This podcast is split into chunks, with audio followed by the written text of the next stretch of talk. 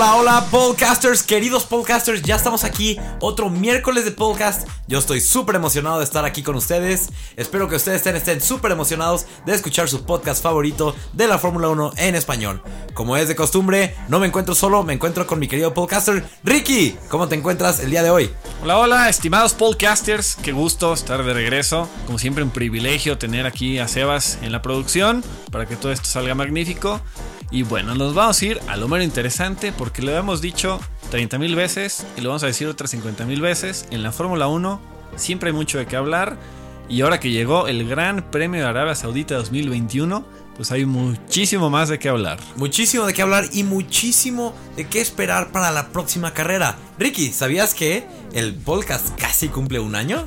Estamos celebrando un año de vida y creo que fue una temporada excelente para que el podcast existiera. Tener la temporada completa aquí en este espacio de opinión, de debate, de apreciación al gran deporte de la Fórmula 1. Justo el día de hoy le dije a mi novia que qué suertuda es que empezó a ser fan de la Fórmula 1 en esta temporada. Esta temporada que nos vamos a la última carrera del año donde quien queda arriba en, los, en, en la posición Max o Luis es el campeón del mundo. Es la primera vez que los dos corredores que están peleando por el campeonato van con los mismos puntos desde 1974. No hay ni un punto de diferencia entre Max y Luis. Y ustedes se preguntarán, 1974, no me acuerdo haber visto ese año. No se apuren, yo vengo a recordarles que era la pelea de Clay Regazzoni con Ferrari contra Emerson Fittipaldi en McLaren. Ganó Emerson Fittipaldi. Y bueno, en ese entonces la puntuación, el sistema de puntos era muy diferente. Ahorita con tanta variedad de puntos que va desde el primer lugar 25 hasta el décimo un punto, para que haya esta coincidencia de que se vayan a la última carrera con la misma cantidad de puntos, es ridículo. Es increíble, es de verdad, estamos teniendo una temporada impresionante, podcasters. Es, es, no puedo ni siquiera hablar de la emoción, pero si ustedes están pensando que si ninguno de los dos acaba la carrera, tenemos dos campeones del mundo, déjenme les digo que eso no puede pasar. Porque el resultado final se basaría en quién tiene el mayor número de victorias o el mayor número de, de carreras acabadas en un lugar superior, por así, decirlo. En este caso, como los dos han ganado, y obviamente esto es sobre esta temporada, porque si no, Hamilton pues, siempre ganaría, ¿no? Pero bueno, entonces en esta temporada, eh, el joven Max Verstappen tiene más victorias que Hamilton. Tiene 9 a las 8 de Hamilton. Así es, entonces ese sería un criterio de desempate, porque si hay manera de que queden empatados, y son dos, una es que no acaben la carrera o que queden fuera de los puntos o uno no acaba y otro no tiene puntos. Entonces, que no sumen ningún punto, empatan, Max es campeón del mundo. ¿Quieres saber una, una, teoría interesante de qué podría pasar? Muy difícil, pero podría pasar. Este... Em, quien queda arriba es campeón, ¿no? Pero imagínate esto. Lewis Hamilton, noveno lugar. Sí. Max Verstappen, décimo lugar, con vuelta rápida. Los dos se llevarían dos puntos. Es la única manera en la que los dos sumarían puntos y aún así quedarían empatados en puntos. Que alguien quedara en noveno, otro en décimo, pero el décimo se va a la vuelta rápida. no va a pasar. sería, sería la cereza de esta temporada. Una temporada tan loca. Y hablando de locuras, ¿cómo viste la carrera pasada? Qué pasó. No hay que hablar tanto de qué pasó porque los podcasters ya la vieron, pero cómo viste el desempeño de Luis, de Max, los accidentes, la pista nueva. Cuéntame. O sea, pasó de todo, absolutamente de todo. Antes de meternos al fantástico tema en sí de lo que vimos en la carrera, quisiera hacer una mención especial a Valtteri Bottas, que hemos hablado bien de él, a veces hemos hablado mal de él, pero ahorita es un hecho que pues, se pasa a la historia. Valtteri Bottas como uno de los tres pilotos en la historia de tener 100 carreras consecutivas clasificando en el top 10. ¿Quién tiene más que Valtteri Bottas? Senna con 137 carreras, Prost con 109 carreras y ahora con su número 100, Bottas. También Bottas cumple 100 carreras con Mercedes, o sea que todo el tiempo que ha estado en un Mercedes ha calificado en el top 10 de manera consecutiva. Entonces, increíble que por cierto, pues tuvo un carrerón. A fin de cuentas, un esfuerzo enorme y muy merecido tercer lugar. Que por segunda vez se llevó el tercer lugar en la última vuelta, en la última recta. ¿Recuerdas Baku 2017? se lo robó a Stroll. Lance Stroll le robó, pero le robó el segundo lugar. sí, de todas maneras Stroll tuvo podio, entonces esta vez a Ocon le dolió más porque Ocon quedó fuera del podio. Sí, Que también tuvo una increíble carrera Ocon, ¿eh? De repente estamos viendo la pelea por el campeonato del mundo y ves que Ocon está liderando la carrera o que está en segundo lugar Sí. por delante de Hamilton. Eso estuvo increíble. Hablando de, hablando de, de líderes, tengo que confesarte que estoy preocupado. Estoy preocupado por el desempeño de Max. Max, esta carrera estuvo. ¿Cuál es la palabra que estoy buscando? Desatado. Desembocado. estuvo completamente desenfrenado, manejando erráticamente, peligrosamente. De verdad, esto, la, FIA, Michael Massey, el director, um, tienen que hacer algo al respecto porque si dejan que Max maneje así, van a, los otros corredores van a decir si a Max lo dejas manejar así, porque nosotros no, sin penalizarlo. ¿Qué opinas tú? Ya hemos dicho de esta inconsistencia que a veces presentan los comisarios. A veces sí penalizar, a veces no, a veces 5 segundos, a veces 10, a veces multan eh, con dinero. Entonces son, son eh, muchas variables o digamos ciertas libertades. Eh, creo que ya habíamos dicho que estamos de acuerdo que en Brasil la libró Max de ser penalizado. Y esta vez no, esta vez sí le llegaron penalizaciones en la carrera y después de la carrera. Pero otro punto muy importante de todo esto es que eh, se penaliza la acción y no la consecuencia. Correcto. Correcto. ¿Y qué acciones tuvo Max? Bueno, aparte de defender su posición demasiado, de una forma demasiado agresiva, también cuando se le pidió que le regresara el lugar a Lewis Hamilton, que lo había rebasado Lewis Hamilton de una forma legal y Max había recuperado su posición de una forma ilegal, o sea, por fuera de la pista, en el momento que le... Ay, ay, no, muchas cosas que hablar. En el momento que le va a dar la posición, Max no quiere dársela antes del punto de... No, quiere dársela antes, Antes del punto, de detección. de DRS, Y Lewis Hamilton no quiere quitársela antes del punto de detección de DRS. Por lo tanto, los dos se alentaron muchísimo. Se puede ver que los dos se alentan. Pero en un punto Max frena de una forma tan abrupta que frena con una fuerza de como 2.4 se registró. Que por eso lo penalizaron después porque se vio que sí frenó de una forma muy abrupta, muy repentina. Y ocasionó que Lewis chocara contra él. Estamos hablando obviamente, Podcasters, del punto en la carrera en la que ya había cometido varios rebases eh, violentos, Max, ilegales. Entonces le dicen, tienes que regresar la posición. Y en plena, pues no era recta, pero pues sí era una zona de muy alta velocidad. Empieza a disminuir la velocidad hasta que pasa esta gran desaceleración. Se ve y se escucha en las cámaras a bordo cómo baja de velocidades hasta tercera. Sí. Hamilton viene atrás, sí frena, sí empieza a desacelerar, pero no entendía qué estaba pasando hasta que hay un contacto. Entonces Hamilton se estampa en la parte trasera de Max. Por suerte para los dos, pues, ninguno abandonó la carrera, Sí. pero fue exageradamente peligroso. Es chistoso porque justo en el momento que le empezaron a decir a Luis que Max iba a regresar al lugar, fue la colisión. Se ve que le están empezando a decir que Luis, Max va a regresar la ¡pum! Chocan. Así es, esta forma de desacelerar en, en esa parte, pues no, o sea, es completamente anormal. Me parece a mí hasta raro la reacción de Hamilton. O sea, primero piensa por qué está frenando, qué está haciendo, en vez de tratar de instantáneamente rebasarlo. Entonces es una confusión para todo el mundo, para los que lo estamos viendo, para los que estaban manejando, sí. pero se vuelve una situación muy peligrosa. Y de hecho, gracias a eso que sucedió, van a poner una nueva regla en la Fórmula 1.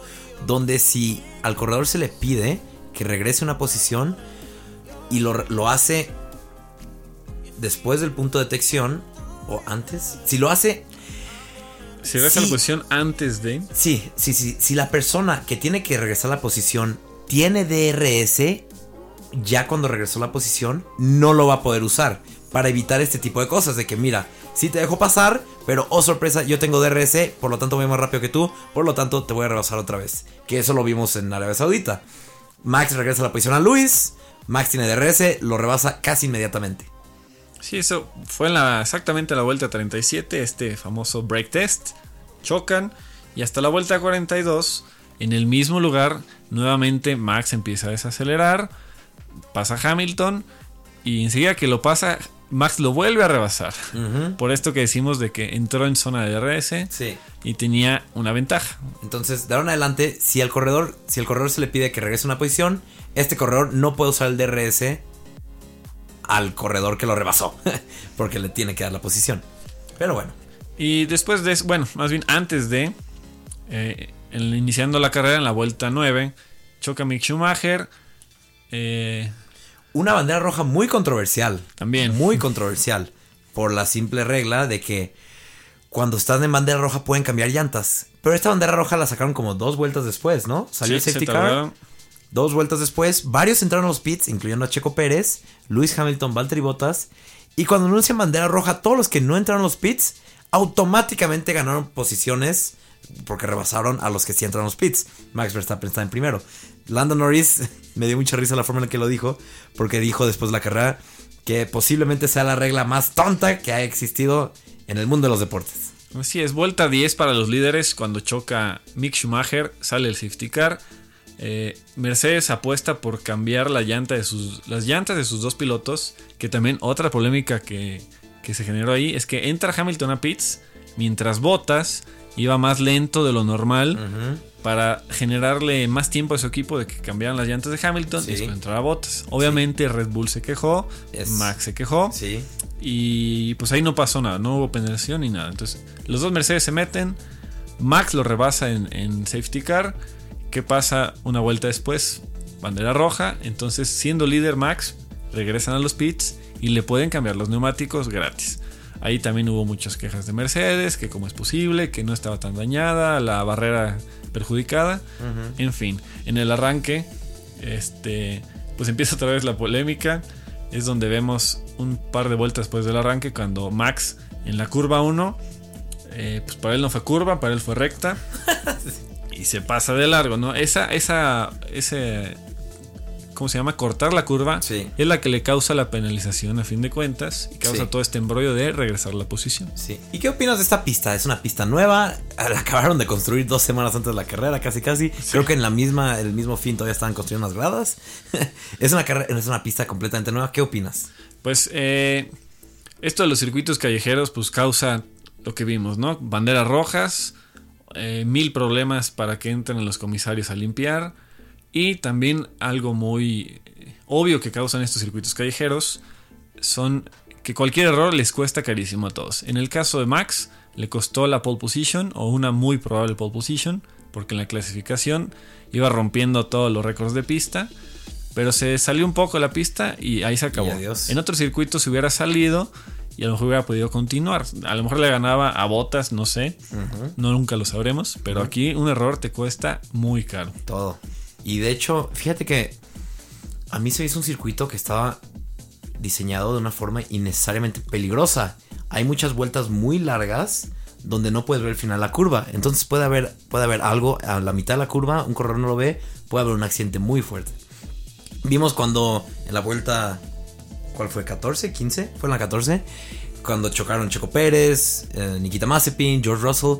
Si, si ven las cámaras de Checo Pérez, choca y empieza a girar el coche y se ven como todos pasan al ladito súper cerca de él. Muy cerca. Porque está la pista y la pared y ya. No hay, no hay más, no hay más.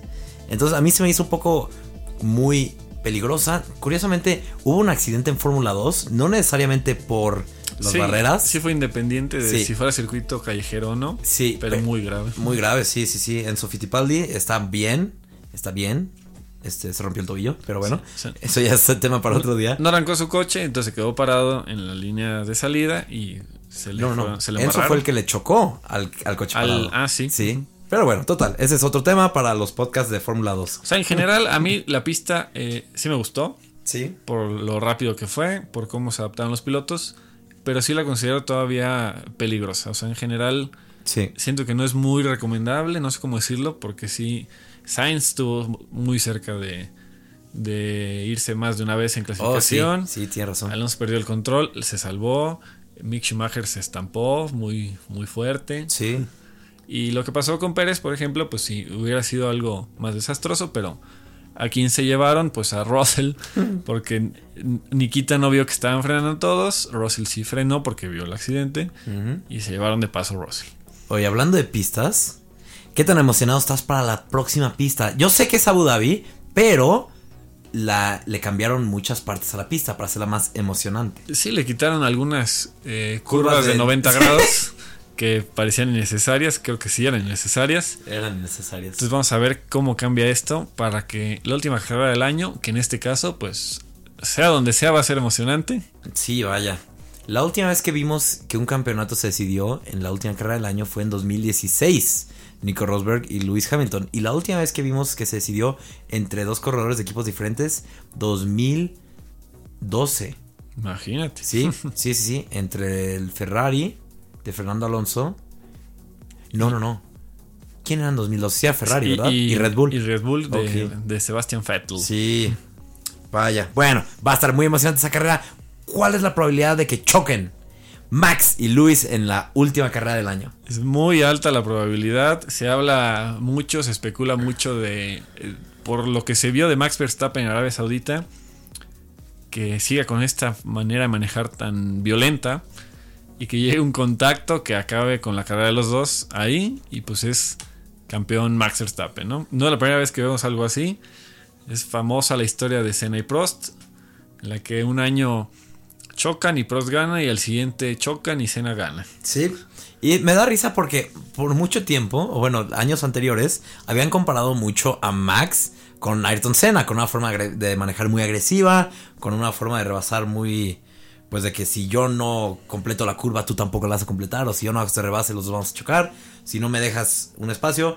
Entonces, 1990. Alan Prost, Ayrton Senna chocan. Gana Ayrton Senna. Así es. ¿Cuál Eh, es la probabilidad de que se repita esto? Yo creo que es muy alta. Yo también. Sí. Tristemente, yo también. Yo no quiero que pase esto. Sería. No. Pues bueno, se, se vería como aquella temporada que fue una gran pelea, enorme pelea, pero termina con esta situación en la que pues está catalogada como la gran revancha de Cena. Porque un año antes también está catalogada como un robo a Cena. Entonces, bueno, habrá quien no lo piense, habrá quien sí. Pero es una situación polémica, es complicada. En la que Hamilton pues va a estar cuidándose lo más posible. Sí, y eh, es, es un tema delicado para los dos corredores. Más para Hamilton que para Max. Porque no sabemos cómo van a estar los equipos el próximo año con los- las nuevas regulaciones. Entonces puede que esta sea la última oportunidad de Lewis Hamilton de ganar un campeonato, de superar el récord de Michael Schumacher.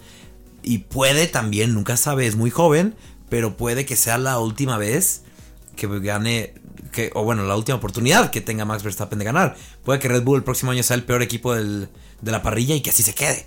No, no sabemos, no sabemos. Entonces- ellos no saben. Es mucho contraste y es muy importante porque esto te habla de lo que vimos en Arabia Saudita. Porque Lewis Hamilton, que ya ganó siete veces, eh, fue tan sereno, digamos, a, a su manera de manejar, más defensiva.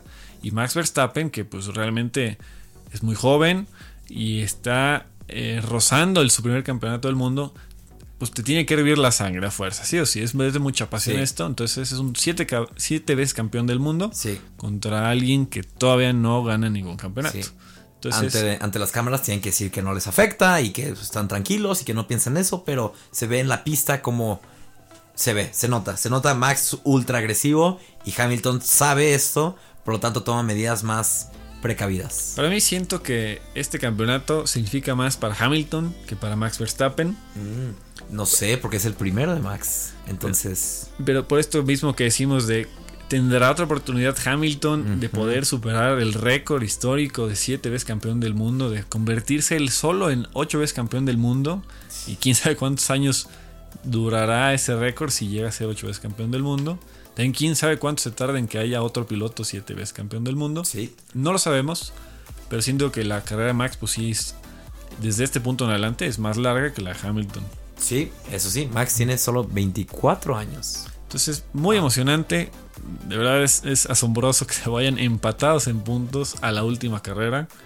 Eh, Ya lo dijimos, la vuelta rápida, la importancia que tuvo en todo el año. Sí, un vaya. punto que muchas veces dijimos, ay, pues es un punto, no creo que nadie lo pelee. Y así estamos, empatados. por el otro lado, no hemos dicho, pero la pelea por el campeonato de equipos Oh, sí. eh, tuvo una muy grande ventaja Mercedes. Sobre Sobre todo, 28 puntos de ventaja. todavía no está finiquitado este asunto. Matemáticamente es posible que todavía gane Red Bull.